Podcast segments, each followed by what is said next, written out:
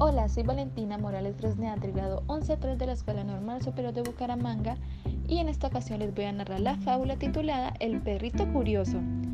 Érase un perrito muy curioso y preocupado por las cosas que interesaban a su amo. Cierta vez, el perrito escuchó ruidos extraños que llamaron su atención. Sigilosamente fue al lugar de sus sospechas y descubrió a varios ratones dándose un gran festín. A mí no me vienen con vivezas, pensó.